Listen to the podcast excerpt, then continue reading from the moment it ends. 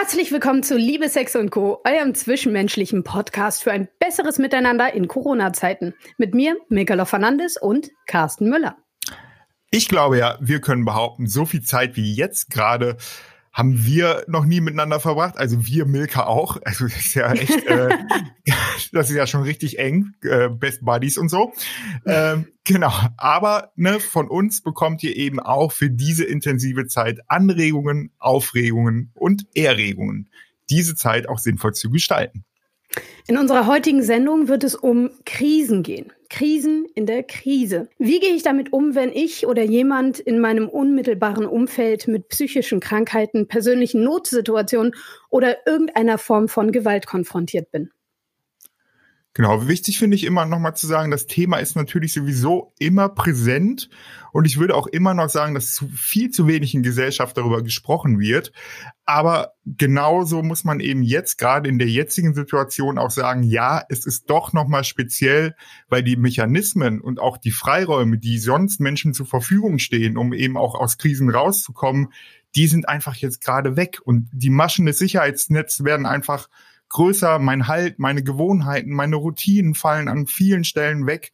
Ähm, und das ist eben echt, was dann auf die Menschen auch nochmal wirkt und warum das auch nochmal so ein besonderes Thema ist und auch wirklich eine ganz, für mich auch sehr wichtige Folge heute nochmal ist. Und deswegen sprechen wir drüber. Wir sprechen darüber mit dem Psychotherapeuten, Podcast-Kollegen und Buchautoren Kurt Neubersch in dieser Folge von Liebe, Sex und Co. In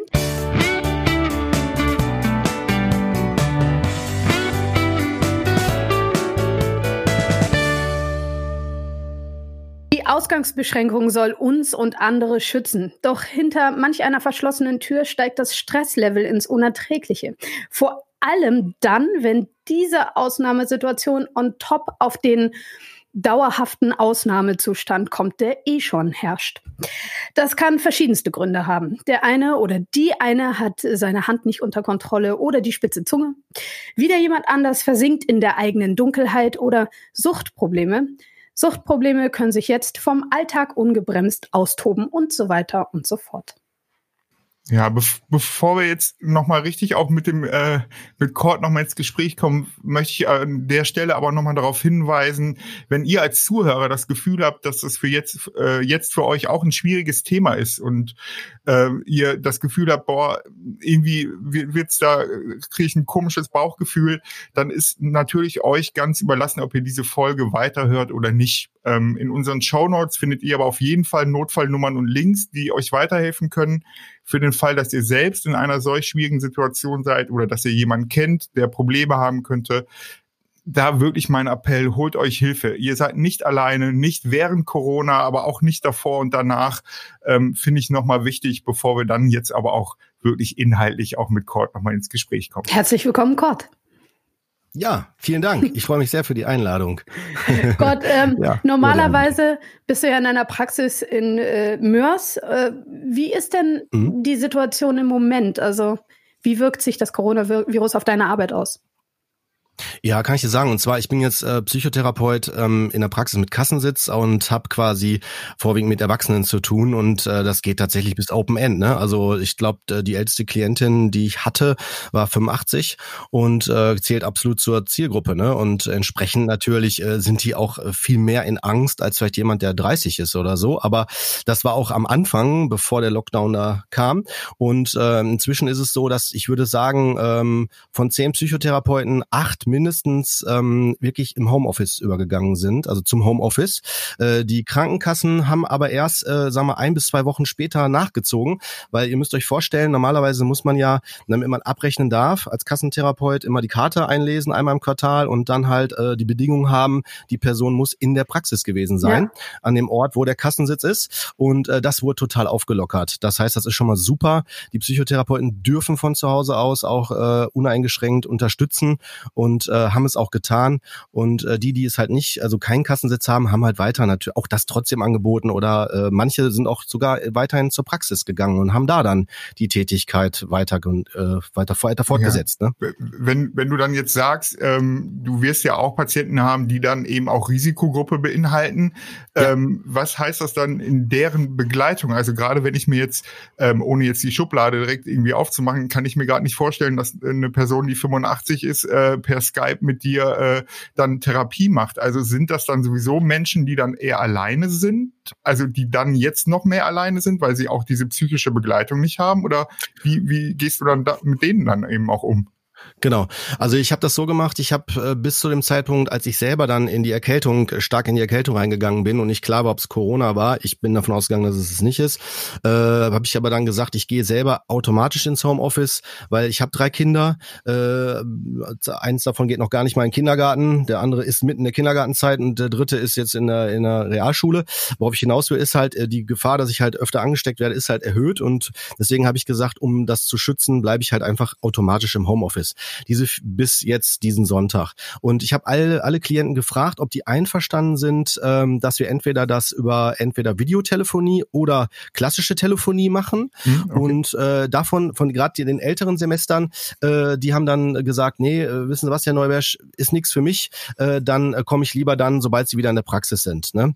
Mhm. Ähm, die haben aber sich selber auch so eingeschätzt, dass die jetzt sagen, okay, ein Psychotherapeut ist jetzt nicht so überlebensnotwendig, vielleicht ein, als jetzt ein, halt ein Hausarzt, wo ich dringend Medikamente brauche für Blutdruck oder so als Beispiel, ja, äh, so dass man sagt, gut, komm, vier Wochen, das kriege ich jetzt noch kompensiert und ab nächste Woche bin ich ja auch wieder in der Praxis dann auch tätig. Ich muss einmal ja, ganz genau. doof nachfragen, ne? Äh, du bist psychologischer Psychotherapeut.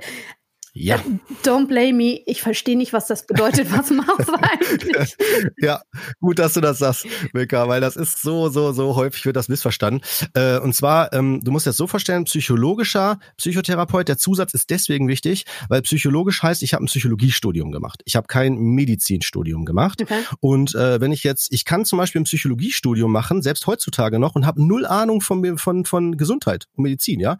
Das sind, das sind dann die Psychologen, die dann halt in der Werbe, äh, und in der Werbung oder im Design gehen und so weiter. Mhm. Ähm, und äh, jetzt wird deswegen auch psychologischer Psychotherapeut. Das heißt, es ist ein geschützter Begriff. Man muss halt nach dem Psychologiestudium noch eine drei- bis fünfjährige Ausbildung machen, wo man dann erst äh, den, mit dem Abschluss die Berechtigung hat, als Psychotherapeut quasi auf die Menschheit losgelassen zu werden, dass man auch einschätzen kann, was ist überhaupt eine Erkrankung, wie gehe ich mit Symptomen um, äh, was mache ich hier und dort und jenes. Und es ist weiterhin aber, weil es ist jetzt so Lobbyarbeit, mhm. ja, du musst dir vorstellen, wenn jetzt so Psychologen in die Ärzte, in den Ärztebereich reinkommen, mhm. äh, sagen die natürlich, wir wollen die Psychologen da nicht haben. Und deswegen halt äh, hat man ganz klar, ja, hat man ganz klar gesagt, so, äh, ihr macht ja gar keine Bereitschaftsdienste, macht keine 24-Stunden-Dienste wie wir Ärzte und so weiter, ihr dürft auch keine Medikamente verschreiben. Von daher wird's halt so kompliziert. Ne? Okay. Also jemand, der keine Ahnung hat, sagt dann, ja, was brauche ich denn jetzt? Brauche ich einen Psychiater? Brauche ich einen Psychologe? Und deswegen hast du recht, ist es wichtig, das zu unterscheiden. Ein Psychiater ist nämlich ein Arzt und der ist auch immer dann notwendig, wenn ich Medikamente brauche, mhm. weil der kann nur die Medikamente verschreiben. Und ein psychologischer Psychotherapeut ist der, zu dem ich hingehen kann, wo ich dann 50 Minuten äh, mit dem über Inhalte spreche und der mir hilft, dass ich selber aus Depressionen, Ängsten oder ähnlichem rauskomme. Mhm. Wenn, wenn du dann jetzt so auch mal auf diese Corona-Krise eben auch nochmal als psychologischer Psychotherapeut draufschaust, was sind gerade Themen bei den Menschen, die vermehrt irgendwie nochmal auftreten, die dir im, im Alltag begegnen, wo man auch wirklich sagen muss, ja, da müssen wir auch den Blick irgendwie äh, drauf haben auf die Themen. Ja, vollkommen auch ganz wichtig, dass ihr das sagt, weil äh, es ist so, wir haben mit Corona ist eine Krisensituation. Ne? Ich bin jetzt äh, Spezialist für Trauma, also Traumatherapeut und das ist halt, wenn man so will, ja erstmal eine Ausnahmezustand. Das heißt, wir kommen alle in eine Art Existenzbedrohung, nicht direkt jetzt so vielleicht vergleichbar, dass wir alle sofort sterben müssen, aber zumindest werden wir mit dem Thema ja in Verbindung gebracht und es gibt die, die dann vielleicht total cool damit umgehen und sagen, oh, pff, ne, ich hab, äh, das ist nichts Schlimmes, ja, machen ja auch manche publik. Ne? Ich glaube, der Rammstein-Sänger hat gesagt, der Virus, der mich tötet, muss erstmal erfunden werden. Ne, und andere sagen dann direkt, oh, Corona, nur gehört, schon halb tot. Ja, so mhm. überspitzt formuliert. Aber daraus entstehen, je nachdem, wer wie man selber gestrickt ist, eventuelle Ängste. Und das ist auch mit äh, das, was ich merke. Also die Ängste werden stärker, gerade Panikattacken, dass die Leute sagen, oh, mein, mein Herz verändert sich oder ich habe ein enge Gefühl hier oder ich fühle mich gerade so, als wenn was ganz Schlimmes passieren kann und man ist dann sehr überfordert damit. Mhm. Und wenn man damit sogar schon mal in seinem Leben Kontakt hatte, hat man vielleicht sogar noch, dann noch das Gefühl, oh Gott, ich falle wieder zurück. Alles ist wieder so wie vorher, ich krieg wieder gar nichts hin. Und das verstärkt nur das Hilflosigkeitsgefühl. Und das ist das, was auch dahinter steckt. Und das ähm, was auch parallel halt sehr häufig jetzt durch, den, durch die Corona-Situation stärker äh, wird, ist die Depressionsproblematik. Ne? Also, weil das Kernelement von Depression ist das Hilflosigkeitsgefühl. Und das ist natürlich etwas, was wir alle äh, äh, bis zum gewissen Grad ja haben bei dem Thema. Der Alltag äh, ist eingeschränkt. Wir müssen uns anders verhalten. Wir müssen uns anpassen. Ne, deswegen ist halt gerade auch die depressive Symptomatik. Und jetzt kommt noch ein wichtiger Aspekt hinzu. Schaut mal, für die, die nicht den Alltag, also jetzt nicht gerade Ärzte in Bereitschaft und Polizei oder sonst was sind, ja, sind die ja meistens zu Hause, die Personen, mhm. mehr zu Hause. Das heißt, meine Rollenidentifikation ist plötzlich ganz anders. Ich bin dann vielleicht viel mehr Papa zu Hause, ja, oder äh, kann weniger aus, ausbrechen. Ne? Also so, ne? es gibt ja auch, nehmen wir mal ein ganz klassisches Partnerschaftsthema, ne? so, dass man flüchten muss, weil es sonst zu viel wird zu Hause. Dann gehe flüchtig in die Arbeit. Jetzt muss ich aber zu Hause arbeiten und zack, habe ich ein Problem. Ich bleib viel länger in der einen Rolle drinne, die mich vielleicht zu sehr belastet. Ich komme nicht mehr raus und das fördert äh, in mir bestimmte Emotionen, entweder die Hilflosigkeit oder die Aggressivität, die Wut. Ne? Und das halt kann dann sich in diesen entweder Diagnosen wie Depressionen, Ängsten oder auch äh, Wutausbrüchen, impulsiven äh, Schüben oder so entladen. Ne? Und äh, dann halt äh, notwendig machen, dass man dann mit Psychotherapeuten oder auch anderen Fachleuten in Kontakt geht. Mhm. Ja, also spannend ähm, und würde ich auch genauso unterschreiben, ist auch so die Zugänge, die ich hier auch in der Praxis habe. Mhm. Ich habe äh, letztens noch jemand äh, mit jemandem gesprochen, der bei der Nummer gegen Kummer arbeitet. Die sagen, da wirklich 20 Prozent mehr Anrufe in den letzten Wochen eben auch nochmal plus. Und das ist auch was, was ich ähm, wirklich unterschreiben kann, dass es nochmal so ein Stadt-Land-Gefälle gibt. Also dass da auch die ähm, das Vorkommen von psychischen Problemen in der Stadt noch mal größer ist als auf dem Land, wo ich noch mal mehr Möglichkeiten habe, auch in Natur rauszugehen und so weiter. Und ich glaube, das ist vielleicht auch so ein erster Tipp, ähm, da in all den Rahmen und Zugängen, wo ich eben auch bin, trotzdem versuchen Freiräume zu schaffen, eben auch ähm, im wahrsten Sinne des Wortes durchzuatmen, Luft zum Atmen zu finden, ähm, um da eben auch wirklich noch mal andere Dinge in die Waagschale noch mal zu werfen. Ich würde gerne noch mal auf die Depression und auf diese Hilflosigkeit ein, eingehen. Also Carsten, du hast ja gesagt, es ist ein guter Tipp, einfach auch mal rauszugehen in die Natur. Das hilft schon. Aber was hilft denn gegen Hilflosigkeit? Ich glaube, das ist ja dann auch sehr akut, ähm, dass man dagegen ja. vorgehen muss, oder? Kannst, hast du recht, ich, und das ist gut, dass du es so sagst, Milka, weil ich wollte nämlich nur eine Sache ergänzen und die kommt da automatisch mit rein. Nehmt das Thema äh, Suizidalität. Also dass das ja auch, sag mal, das ist ja mit mit eines der Gefahren, wenn die Hilflosigkeit zu stark wird, mhm. ne, wenn ich das, ne, wenn wenn das, sag mal, nicht mehr aushaltbar wird. Und was man was man da machen kann, ist, äh, so gehe ich auch in meine Praxis vor, dass man erstmal sagt, hey, liebe Leute, macht euch klar, es ist ein Ausnahmezustand, ja. Das heißt, der Ablauf, so wie ihr ihn kanntet, der findet so nicht mehr statt versucht das erstmal zu akzeptieren. So, mhm. und das ist der, der, der erste Schritt. Das, ne, was ich jetzt so runterbreche, so plausibel mache, ist für viele in dem in der Emotion der Hilflosigkeit nicht mehr möglich. Deswegen versuche ich aber jetzt erstmal die Hörer damit abzuholen. Ne? Mhm. Und mhm. der nächste Schritt wäre dann, dass man sagt, wie kann ich jetzt meinen Alltag neu strukturieren innerhalb dieser Ausnahmesituation? Das muss ich nämlich, weil meine Identität sich automatisch verändert. Mhm. Äh, weil wenn, wenn ich das nicht tue, bin ich weiterhin verhaftet mit dem, oh, das muss alles so sein, wie es vorher ist, oder es muss wieder so werden. Und dann bleibe ich die ganze Zeit emotional in dieser Hilflosigkeit, weil das ist ja nicht die Realität. Mhm. Ich habe diesen Alltag ja nicht, mhm. wisst ihr? Mhm. Ne, und das, das halt würde mich in dieser Hilflosigkeit halten. Das wäre so ähnlich wie ich mache mal ein pragmatisches Beispiel, wie als wenn ich vor vor einem offenen Kaminfeuer stehe. Das ist zu heiß. Ich ich fange gleich mit an zu brennen und bleib da stehen. Ja, mhm. und äh, ich würde dann sagen, hey, hallo, du siehst doch gerade die Krise hier, du musst mal einen Schritt zurückgehen. Ne? Aber nee, ich sag mir einfach, nein, mein Alltag ist hier, ich muss hier stehen bleiben, weil das ist jetzt äh, ne, so, so, das ist das habe ich schon immer so gemacht. Ja, habe ich schon immer so gemacht. Ja, dann muss ich halt brennen. Dann ist das halt so. Ja. Ne? Und mhm. ich würde sagen, nee, nee, nee, musst du nicht. Du musst halt dann einen Schritt zurückgehen. Mhm. Ne? So, und das ist das, was man dann auch erarbeitet. Und nochmal kurz zur Sozialität. Äh, vielleicht an der Stelle. Ähm, da würde ich immer empfehlen, äh, das ist nämlich auch ein Thema, was, was hier, äh, glaube ich, noch zu unterschätzt wird hm. ähm, mit dem Thema Depression. Äh, da würde ich immer empfehlen, hey, wartet nicht zu lange. Wer, wer da Gedanken zu hat, holt euch äh, Hilfe. Es gibt so viele Möglichkeiten. Allein darüber zu reden, macht schon zu viel aus. Und kurz runter. Wenn ich einmal kurz da, da, dazwischen Bitte. gerätschen darf, weil immer. da ist auch immer. echt eine super App, die man wirklich nochmal empfehlen kann. Die ist äh, von der Nummer gegen Kummer auch äh, der Krisenkompass ist da für alle Handys äh, auch und alle Systeme Thema eben nochmal. Ähm, und da geht es wirklich genau darum. Da geht es aber auch, ähm, wenn Menschen das Gefühl haben, sie kennen andere Menschen, die vielleicht betroffen sind und so. Und da wird man super gut eben äh, da weitergeleitet. Äh, werdet ihr auch Links in den Show Notes äh, zu dieser Sendung dann nochmal finden. Sorry, aber finde ich dann eben auch wichtig. Okay. Top, super. Aus eigener Erfahrung weiß ich, Suizidalität ist eine Bitch, ja, und die merkt man nicht sehr fort. Also, weil du hast gerade eben gesagt, ja, wartet da nicht zu lange. Das ist manchmal leichter gesagt als getan. Woher weiß ich denn, ja. dass da, da einen Riesenschritten drauf zugehe? Ja, kann ich dir sagen. Ja. Das ist so ein bisschen wie, als wenn du einen alten Freund wieder triffst und sagst, hey, yo, cool, dass wir uns mal, ne, äh, mal wiedersehen und so, lass uns mal treffen, ja, machen wir, alles klar, und dann geht man auseinander und ist nichts verbindlich, ne. Sobald ich aber den sehe und sag, ey, yo, gleiche Situation, nur jetzt anders abgespult, ja, ey, cool, dass wir uns wiedersehen, yo, lass uns mal treffen, und dann sagst du plötzlich, ja, morgen Abend 19 Uhr. So, dann muss die andere Person erstmal überlegen, oh, kann ich denn da? Geht das überhaupt? Mhm. Und will ich das überhaupt? Ja, das heißt, sobald, und jetzt zum Suizidgedanken, wenn ich die einfach nur so generell habe, ist das noch gar nicht problematisch, weil äh, die darf ich haben. Ich darf ja gedanklich mich entlasten, indem ich vielleicht sage, mir wird das alles zu viel, am liebsten würde ich das mal abgeben. Das ist gedanklich in Ordnung. Das ist so wirklich, auch wenn sich das schräg anhört, vergleichbar mit, als wenn ich sage, ich fahre in Urlaub. Geht jetzt nicht. Ja, also als Beispiel, ne? So, ich gehe gedanklich, entlade ich mich, entlaste ich mich. Erst wenn ich anfange, konkret zu planen. Also will ich wirklich mich umbringen? Wenn, wie mache ich das denn? Also wenn es konkreter wird, wie mit dem Beispiel gerade, wenn ich einen Freund treffe und die, mhm. und die Uhrzeit nenne. Da, da ist für mich der Punkt erreicht, wo ich sage, so, nicht zu lange warten, sobald so ein Gedanke durchschießt, dass ich konkreter anfange zu denken, da ist es hilfreich, sich zumindest auszutauschen mit einer Bezugsperson, Vertrauensperson oder wie Carsten schon sagte, sich vielleicht dann auch an andere Hilfsorgane mit äh, äh orientieren. Okay. Carsten? Nee, also ja, Ausrufezeichen. Ähm, es ist jetzt zu so doof, äh, irgendwie so ein Thema abzuwürgen, ne? aber ich würde gerne ja. auch nochmal auf diesen, diesen Part von, von Gewalt auch nochmal noch mal so eingehen, mhm.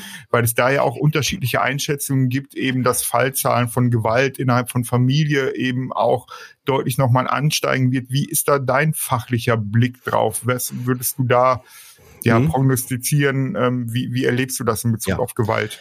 Sag ich dir. Ich habe mir gerade noch mal die Zahlen angeguckt. Äh, Im Moment ist das ja so, so, zumindest von der Statistik her, ne, wenn ich das vernehme, was was was was von der Polizei veröffentlicht worden ist, dass die ja momentan für einen Monat äh, eher rückläufig sind im Vergleich zu letztem Jahr, gleicher Monat. Ne. Äh, das ist aber, das muss man vor mit Vorsicht interpretieren. Mhm. Ich bin jetzt jemand von der Front, habe selber halt mit solchen Fällen auch gearbeitet, nicht mehr aktuell so, wie ich damals in der Klinik gearbeitet habe. Ich habe damals in der Kinderklinik gearbeitet, da ist man viel mehr im Jugendamt in Verbindung, in Kontakt und äh, noch mal viel näher in der Dramatik, sag ich mal, in der situativen, während ich jetzt als Psychotherapeut ja eher so die eine abgestufte Variante sehe. Ne? Aber ihr sollt wirklich wissen, äh, dass man gerade bei häuslicher Gewalt wissen muss, dass klar, das glaube das erzähle ich jetzt nichts Neues, die die die die primäre Tätergruppe ja Männer sind, also zumindest statistisch gesehen liegt die ja so zwischen 60 und 80, je nachdem, was man für eine Statistik nimmt. Äh, aber worüber man eher nicht so redet, ist, und was wirklich nicht zu unterschätzen ist, ist äh, das Thema auch Geschwisterkinder. Mhm. Wir haben in der häuslichen Situation das auf einmal, dass eventuell, wenn mehrere Kinder da sind, auch da, was machen wir da? Mhm. Ne, weil die, die Eltern können nicht plötzlich Erzieher werden. Äh, ja, so Entertainer 24 Stunden, ne? Das ist ja eh so, so, so eine Sache. Und dann plötzlich hast du dann Langeweile. So, was macht dann das ältere Kind? Äh, ärgert vielleicht das andere. Nicht, dass es sofort in, ein, in, in, in Richtung jetzt ähm, äh, sofort in Richtung Gewalt gehen muss. Ich möchte jetzt nicht hier was, was Falsches aufrufen, aber ich will darauf hinaus, dass solche Effekte, so Dynamiken, äh, wirklich überall zu beobachten sind. Und ich würde auch behaupten, dass die die auch zunehmen. Selbst unter Geschwistern, selbst auch unter Müttern äh, oder auch Vätern. Mhm. Oder oder halt äh, nicht Väter, sondern Stief Stief äh, Aber das eine ja. ist ja irgendwie äh, ärgern oder sauer sein und sonst irgendetwas und das andere ist ja. tatsächlich jemandem auf die Fresse zu hauen. Was ist denn der Grund ja. irgendwie dafür, dass die Gewalt sich ja derart destruktiv entlädt? Ja, äh, in der Regel, wenn wir jetzt von Opfer-Täter-Dynamiken sprechen, dann hat es immer damit zu tun, dass es äh, zu tun hat, dass ich ein, ein, eine, eine Energie, die ich habe, als wenn ich das von der Täterperspektive aus betrachte, die ich entlade. Mhm. Ja, also dann nehme ich mir jemanden, der schwächer ist in der Regel. Ja, deswegen ist es meistens auch Zielgruppe Männer gegen, also das mehr Männer gegen Frauen mhm. äh, und die Frauen von der Dynamik her sich auch mehr in die Opferrolle dann auch reinbegeben bei einer häuslichen Gewalt. Ja, dann sagen, okay, ja, ich bin vielleicht auch nicht gut genug und so weiter. Ich könnte es noch weiter ausführen, ich will es jetzt nicht machen, aber es gibt so Persönlichkeitsstrukturen, die das dann noch begünstigen, dass man so devot wird oder sich unterordnet und so weiter und das nochmal das verstärkt, ja. Aber in der Regel geht es um so eine Energieentladung, ja, dass die dann an der Stelle äh, wütend sind und das dann auch noch und sich und das Spannende ist, die Täter sehen sich häufig gar nicht als Täter. Ja, mhm. die sagen dann an der Stelle ja auch noch so, boah, jetzt nerv doch nicht. Ja, das ist ja nur passiert, weil, äh, weil, weil du mich genervt hast. Ja, hättest du mich mal nicht angesprochen, wäre das auch nicht passiert. Ja, oder ich tue es ja nur zu deinem Besten. Ja, ich mache mhm. das ja nur, damit ich dich erziehe, damit aus dir mal was wird oder was auch immer. Ja, oder bei Frauen, dass man sagt, jetzt sei mal leise. Ja, du hast keine Ahnung. Also es ist so ähm, und und jetzt gerade in der Corona-Zeit kommt ja noch hinzu, dadurch, dass ja, ähm, wie ich das gerade schon angeführt habe, man ja vermehrt zu Hause ist, mhm. bin ich vermehrt in einer Rolle gefangen. Ich kann nicht mehr wie früher mich nochmal irgendwie, ich gehe mal raus oder ich mache mal das oder ich bin mal mehr auf der Arbeit oder ich mache mal dies oder jenes. Ich werde also mehr äh, in, eine, in ein gewisses Setting gehalten. Mhm. Und das halt führt dann dazu, dass ich sowas viel mehr, viel stärker entladen kann. Und das dürfen wir nicht vergessen, auch das ganze Hilfssystem, Jugendämter und so weiter, die haben ja selber auch Familien. Das heißt, ich erlebe das in der Praxis, dass zum Beispiel viele Hilfsorgane gar nicht mehr so zur Verfügung stehen, mhm.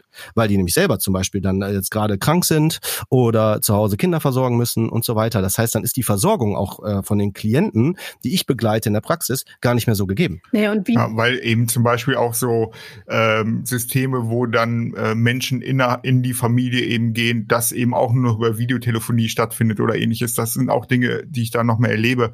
Ähm, ich glaube, ein ganz großer Part auch in Bezug auf Gewalt ist eben ähm, Ohnmacht und Macht. Also die Ohnmacht in der jetzigen Situation eben nichts in der Hand zu haben. Und da wird es eben Menschen, und da finde ich, äh, liegt die Betonung auf Menschen. Und dann ist es nämlich egal, ob Mann, Frau, Geschwisterkind oder äh, 10.000 Euro auf dem Girokonto oder 1.000 Euro oder eben im Dispo. Also ne, Menschen äh, fügen Menschen Gewalt an. Und da ähm, erlebe ich einfach, dass wirklich Gewalt einfach was ist, wo Menschen durch auch Macht eben sich eben zurückholen eben. Und das ist, finde ich, ein wichtiger Punkt. Und da eben, wenn wir über Gewalt sprechen, auch da bitte im Kopf haben, da sprechen wir von allen Gewaltformen eben auch psychische Gewalt, körperliche Gewalt, sexualisierte Gewalt, weil das ist immer auch noch was, was ich in Deutschland losgelöst von Corona, dass wir da einfach unterschiedlichen Blick auf unterschiedliche Gewaltformen haben, was die die Schlimme angeht. Und das finde ich ganz schwierig, weil ich finde immer, betroffene Menschen müssen entscheiden, was für sie schlimm war und nicht Menschen mhm. von außen. Und ähm, da äh, habe ich einfach in zehn Jahren, wo ich jetzt zum Thema sexualisierte Gewalt äh, arbeite, auch, muss ich sagen, es gibt nichts, was es nicht gibt. Mhm.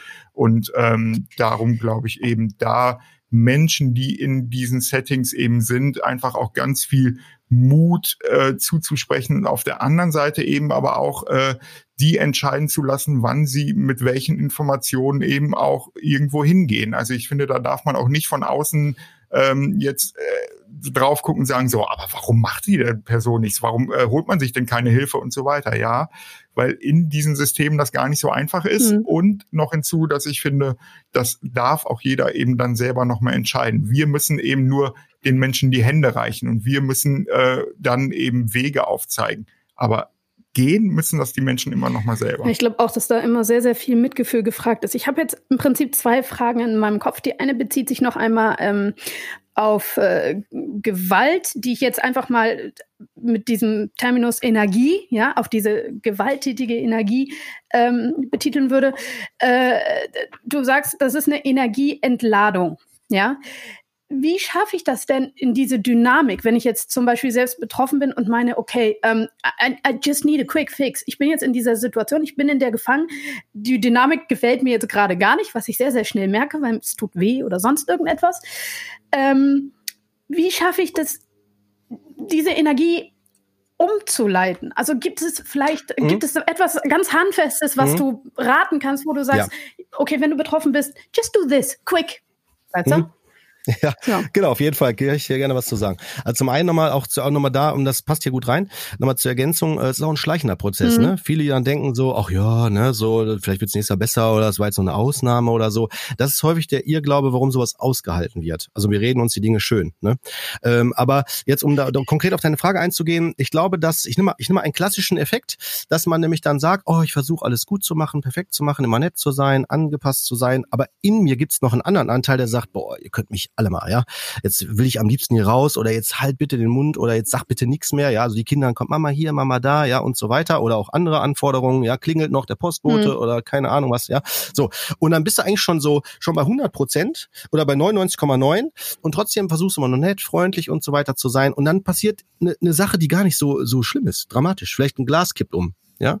Und dann plötzlich merkt man, boah, da entlädt sich das dann. Dann wird man plötzlich richtig laut. Ja, da fängt es ja meistens an. Also erstmal eine verbale Gewalt. Ja, so und das, worauf ich hinaus will, ist, also wenn wenn wenn jetzt wissen willst, was kann man da machen, wie kann man es unterbrechen, ist, dass man im Idealfall, was ich jetzt hier gerade vermittel, äh, sich erstmal be bewusst macht. Also dass man sich bewusst macht, also schon so hinfühlt, wie fühle ich mich denn schon, wenn ich morgens aufstehe und an den Frühstückstisch gehe oder so. Mhm. Ja, merke ich schon, äh, wo bin ich denn mit meinem Energielevel? Ja, wenn ich nämlich da schon bei 40 bis 60 Prozent Belastung bin, dann sollte ich vielleicht schon gucken, welche Maßnahmen ergreife ich vielleicht nicht ja, von den vielleicht zehn, zehn Zielen, die ich mir gesetzt habe, die ich jetzt umsetzen will, mache ich vielleicht da nur die Hälfte oder vielleicht nur ein Drittel von dem. Mhm. Ne?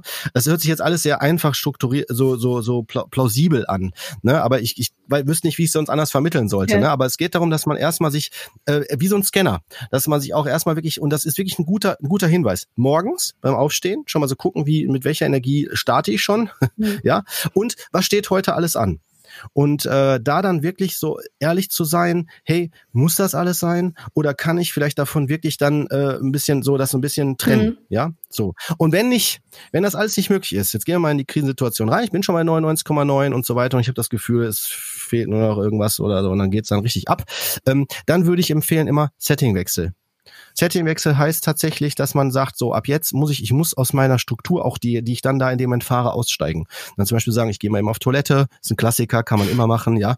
Oder die, ich will jetzt nicht das Rauchen fördern, aber dann ein Raucher sagt, ich gehe mal in Rauchen oder so. Ist bei Kindern immer schwierig, äh, mal eben zu sagen, so bleib mal schön drauf sitzen, ich bin in fünf Minuten wieder zurück. Aber das mach mal den Fernseher an oder so. genau, also, dass man da was findet. Ja, genau, ne? Aber weil die Kinder merken das sowieso auch. Mhm. Also die Kinder, übrigens, das ist das Spannende, ne? Mhm. Das ist was immer was Dynamisches. Die, die reizen das sogar noch voll aus, weil die, die merken, da ist was und die wollen dann wissen, was los ist. Die rappeln dann so richtig da dran, wenn man so will. Und äh, da ist das Wichtige, äh, äh, man muss sich auch klammern, wer führt hier. Mhm. Und wenn man jetzt, jetzt wenn ich die Erwachsenen anspreche, wieder die, die Eltern, die Erziehungsberechtigten, die gerade dann da sind, da würde ich dann immer äh, sagen, hey, soll mal klar machen, so, wer ist hier? Mhm. Und eine Möglichkeit vielleicht, ähm, die ich empfehlen würde, ist sonst auch, äh, sofern verfügbar, muss, ist mal personabhängig, über Humor. Dass man mhm. sonst versucht, dass zum Beispiel, ich habe ein klassisches Beispiel aus, aus der eigenen Geschichte, ja, mein, mein, mein Sohn, der möchte zum Beispiel überhaupt nicht den Tisch abräumen und so, ja, und dann sagt er so, boah, nee, will ich nicht und so weiter und er steht total momentan auf Lego, ne, und er spielt so Polizei-Lego und dann sage ich dann so, ey, pass auf, wir machen das jetzt so, äh, gib mir mal das Marmeladenglas, das ist eine Bombe, die geht gleich hoch, du musst mir die schnell zum Kühlschrank bringen, also so, so spielerisch, mhm. dass man, das habe ich mhm. vorher nicht gemacht, ne, und da ist der voll drin und macht das mit, also dass man versucht umzudenken, aber es muss zu einem passen, ja. es muss gerade situativ möglich ja. sein. Ja, und ich, hoffe, und ich, ich glaube, hm? Und, und ich finde es da auch total wichtig, den Menschen irgendwie auch mitzugeben, ja, da für sich eine bunte Tüte aus Möglichkeiten eben auch nochmal herzustellen. Das kann dann eben das aufs Klo sein, das kann das sein und das sein. Und am besten das eben auch äh, dann zu machen, wenn das Energielevel eben noch nicht bei 90 ist. Also ja. eben, eben, eben vorbereiten. Also letztendlich eben zu gucken, okay, ja, besondere Zeit, ich bin da vielleicht eben auch in einer besonderen Belastungssituation. Mhm. Was kann ich dann eben machen, damit ich dann in dem Moment funktionieren kann? Und funktionieren ist dann nämlich echt nothilfemäßig. Erste Hilfekasten und Erste Hilfekasten ist durchatmen, Fernseher anmachen, kurz rausgehen, aufs Klo gehen, das, was Kurt gerade eben auch nochmal gesagt hat. Und wenn man da nämlich vorbereitet ist, dann ist das so ein bisschen wie ein Erste-Hilfe-Kurs. Wenn man einen jetzt fragen will, boah, was macht man denn dann? Würde man rumstammeln, aber wenn ich in der Situation bin, dann habe ich es drauf, dann kann ich es rausholen. Mhm. Und das wäre ein großer Tipp, den ich Menschen auf den unterschiedlichsten Ebenen, egal ob betroffen oder übergriffig, immer auch so mitgebe. Das finde ich ganz schön, was ihr beide da erzählt, weil ähm, äh, du, Kurt, ja auch vorhin gesagt hast, dass die meisten Leute, die halt äh, selbst ähm, übergriffig werden, das ja auch selber gar nicht wissen oder selber meinen, ja, ja, jeder, aber bin ich ja nicht, ist ja alles irgendwie nur halb so wild. Aber die Tipps, die ihr gegeben habt, ähm, die sind halt für jeden was. Ne? Also quasi bevor es zu spät wird, wenn man das denn so nennen möchte, weil man selber macht ja nichts. Aber wirklich, die sind wirklich für jeden was und die sind ganz handfest und deswegen finde ich die ähm, so extrem Schön. Äh, äh, darf, darf ich noch kurz was ergänzen? Ein, ein Satz. Äh, ich finde auch ganz, ganz wichtig. Ich glaube, was viele Eltern ähm, nicht berücksichtigen mhm. und nicht bedenken ist, man kann nicht von den Kindern erwarten, dass die das selber erkennen. Also das heißt, ich muss das als Erwachsenenanteil machen. Wisst ihr, wie ich das meine? Ne? Nicht, dass man denkt, warum steht, versteht der nicht, dass ich jetzt genervt bin oder so. So funktioniert das nicht. Also die Eltern sind diejenigen, die führen. Die müssen das klar machen, wisst ihr? Ja. Weil sonst wird das nachher zu einer persönlichen Nummer. Dann denkt man, boah, der macht das extra, der will mich nur ärgern und so weiter. So funktioniert das nicht. Ja, und die Erwachsenenverantwortung. Also ich finde wirklich, äh, Verantwortung für Kinder haben Erwachsene, Punkt. Und nicht die Kinder für die Kinder. So, also das mhm. äh, finde ich ist da wirklich auch äh, nochmal mit Ausrufezeichen Aber zu versehen. Um, umgekehrt muss ich auch sagen, die verstehen das total. Also ich habe selbst eine eigene ja. Geschichte, als wir hier nach Amsterdam gezogen sind. Äh, das war gerade total stressig alles, der Umzug und bla bla bla und die Kinder und die Einschulung. Und irgendwie die, die Große war dann quasi jeden Tag, hat sich beschwert, dass das und das und wir müssen so weit gehen und keine Ahnung was. Und dann weiß ich noch, wie ich quasi echt zusammengebrochen bin im, also im Hausflur und meinte so, ich kann nicht mehr. Olivia, ey, ehrlich, wenn du jetzt noch einen Ton weiter jammerst, ich, das ist auch für mich total anstrengend, glaub mir. Und dann stand die und hat mich angeguckt und wurde ganz ruhig, hat mich in den Arm genommen und hat so mit mir geweint und meinte so, ja, ich verstehe das, Mama wir schaffen das schon.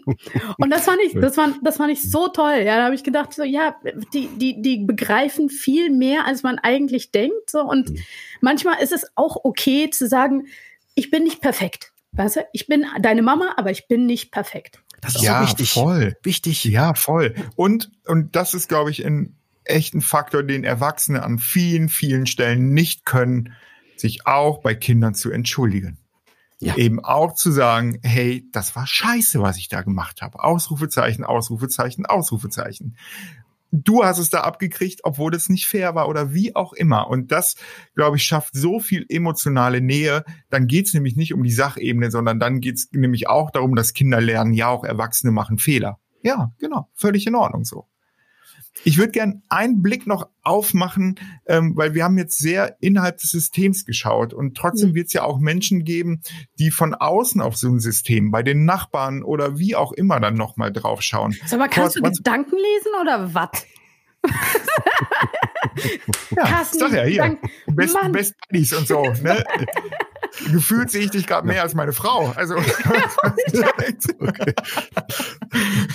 Nein, aber also was, was, was gibt man Menschen irgendwie mit, die solche schwierigen Dinge eben auch mitbekommen, dass sich jemand total einigelt, depressiv ist, dass äh, in der Nachbarswohnung das Geschrei jetzt auch irgendwie massiv lauter wird und es eben nicht nur äh, Ole Ole ist, weil es schön ist. Also was, was würdest du den Menschen irgendwie ja. mitgeben, Kurt? Okay, ja, wieder mal, ne, so der Standardsatz, wir haben einen Ausnahmezustand. Ich meine, das ist natürlich auch außerhalb von Corona, vielleicht, äh, selbst wenn man das da dann erlebt, äh, sollte man das trotzdem auch so machen, wie ich das jetzt sage. Also erstmal nicht weghören und denken, ach, das ist normal oder das ist so, sondern tatsächlich wirklich Interesse zeigen. Also es ist zum Glück in unserer Gesellschaft hat sich das ja verändert. Früher hat man einfach weggeschaut oder nehmen wir mal Generation Kochlöffel noch, 70ern, ja, da bist du zum Nachbarn gegangen oder 60ern, hast dann gesagt, ey, ich werde geschlagen. Und dann hat dann höchstens der Nachbar noch gesagt, ja, ey, mal, du bist aber noch nicht richtig genug geschlagen, weil ich werde ja auch geschlagen. Ne, jetzt sei mal schön brav und sei schön artig. Aber heutzutage ist das so, ähm, wenn, wenn ich was wahrnehme oder höre, würde ich empfehlen, in den Kontakt zu gehen. Oder wenn jemand zum Beispiel sehr depressiv ist, sich zurückzieht oder sowas, ne, ruhig anklingeln. Also ich würde ich würde das tatsächlich empfehlen. Ich würde das sogar so auch machen. Und dann fragen, mhm. hey, ich nehme das wahr oder kann ich irgendwie helfen? Ne? Oder bei denen, die jetzt, sagen wir mal, wo Gewalt im Raum ist, wo jemand vielleicht schneller aggressiv wird. Nehmen wir mal so Extrembeispiele, ja, wo man vielleicht auch selber Angst hat oder merkt, oh, ich weiß nicht, ob ich mir das zutraue, ob ich das will oder ähnliches, ähm, ja. hat man immer die Möglichkeit, bei eindeutigen Sachen, die ich höre, ähm, dass man es vielleicht, wenn man mehreren im Haus wohnt, vielleicht die anderen sogar nochmal dafür auch sensibilisiert, dass man das mehrere dann hinhören und so, dass man vielleicht zusammen auch nochmal dann da sonst vorstellig wird. Oder, und jetzt mache ich was ganz Wichtiges auf, äh, oder man äh, kontaktiert wirklich das Jugendamt. Äh, es gibt, es gibt, das muss ich aber kurz erklären, kenne ich auch, habe ich bei der, an, der, an der Front alle schon ganz viel Erfahrung mitgemacht. Es gibt Jugendämter, die arbeiten super. Das heißt, die sind, die haben eine eigene Abteilung für Team Kindeswohl, wo so eine Gefährdung ist. Die sind super gut aufgestellt, die können auch gut sensi sensi sensibilisiert auf die Fälle eingehen.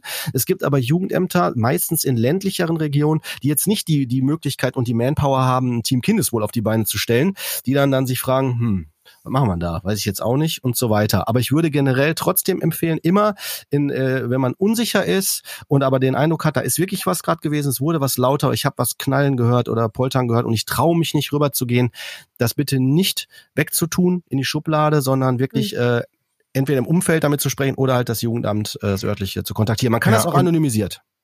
Absolut. Und wenn es eben nicht um Kinder geht, im Zweifel eben auch die Polizei zu rufen. Ja, also auch ja, das ja, ist ja eben, Äh, ne, wenn wir auch von Gewalt in Partnerschaften oder ähnliches sprechen, auch nochmal ein wichtiger Punkt. Ähm, ja, man muss da immer so ein bisschen schauen, was man sich selber zutraut. Und ich finde eben auch, da sollte man sich nicht überschätzen, aber bitte auch nicht unterschätzen. Also ich würde auch eben äh, sagen, wenn man eben bei dem Nachbarn klingelt, dann muss man das vielleicht gar nicht zum Thema machen, aber man kann auch einfach mal nach einem Stück Butter fragen oder nach der Hefe ja. fragen oder so, ja. ähm, weil dadurch kriege ich ja mit, ah, ich habe es wahrgenommen. Und man hat die Situation unterbrochen. Genau. Also genau. die Situation ist erst erstmal, ja, vielleicht sogar entschärft, aber sie ist unterbrochen, genau. auf jeden Fall. Ja. Genau, und es bekommen Menschen mit, was hier nochmal passiert. Mhm. Und ich glaube, man muss es nicht immer so groß machen ähm, und immer zum Thema machen, aber eben in irgendeiner Art und Weise aufmerksam machen. Und ich und auch bei, bei Betroffenen, also da auch einen Augenkontakt mal herstellen, wenn man sich im Flur sieht und so. Ich habe Betroffene von sexualisierter Gewalt erlebt, die massiv darunter gelitten haben, die aber 20 Jahre später mir noch erzählen, boah, aber es gab diese eine Nachbarin, die hat mich im Flur immer so angelächelt und das hat mhm. mir so gut getan. Mhm. Ja, und das ist doch auch schön. Also es geht nicht immer um die Riesenhilfe, die man sich dann so im klassischen Sinne vorstellt, sondern solche kleinen Momente, die helfen Menschen auch weiter. Und die sind ja dann nicht weg. Also solche kleinen Momente kann man den Menschen nicht mehr wegnehmen. Die sind da. Und das glaube ich, ist eben auch gut zu wissen, ja, wir können auch im Kleinen solche Dinge eben schon auch unterstützen. Okay. Äh, darf ich noch einen Satz dazu sagen? Äh, und zwar, äh, ich würde ganz, ich würde ganz gerne erwähnen, auch die, die vielleicht sagen, oh, da war ja schon der Nachbar XY drin oder so, da brauche ich jetzt nichts mehr machen oder sowas, ne? Bitte nicht. Ich würde trotzdem empfehlen, auch die Person trotzdem, genauso wie Carsten das gerade ausgeführt hat, geht in den Kontakt. Auf jeden Fall. Gerade wir sind in einer Ausnahmezustand, in einem Ausnahmezustand und äh, da ist einmal äh, auf, also wie sagt man, es gibt nie dieses zu viel. Wie siehst du als Fachmann die ähm, Chancen innerhalb dieser Krise? Gibt es für dich Lichtblicke? Ja, Definitiv, auf jeden Fall. Also ich muss euch sagen, äh, ich finde äh, allein immer, wenn was äh, und das ganze System, die ganze Gesellschaft zum Umdenken gezwungen wird, finde ich das vom Prinzip her immer gut, weil wir haben die Chance, nochmal zu überprüfen, was ist gut, was ist nicht gut. Nehmt das Schulsystem.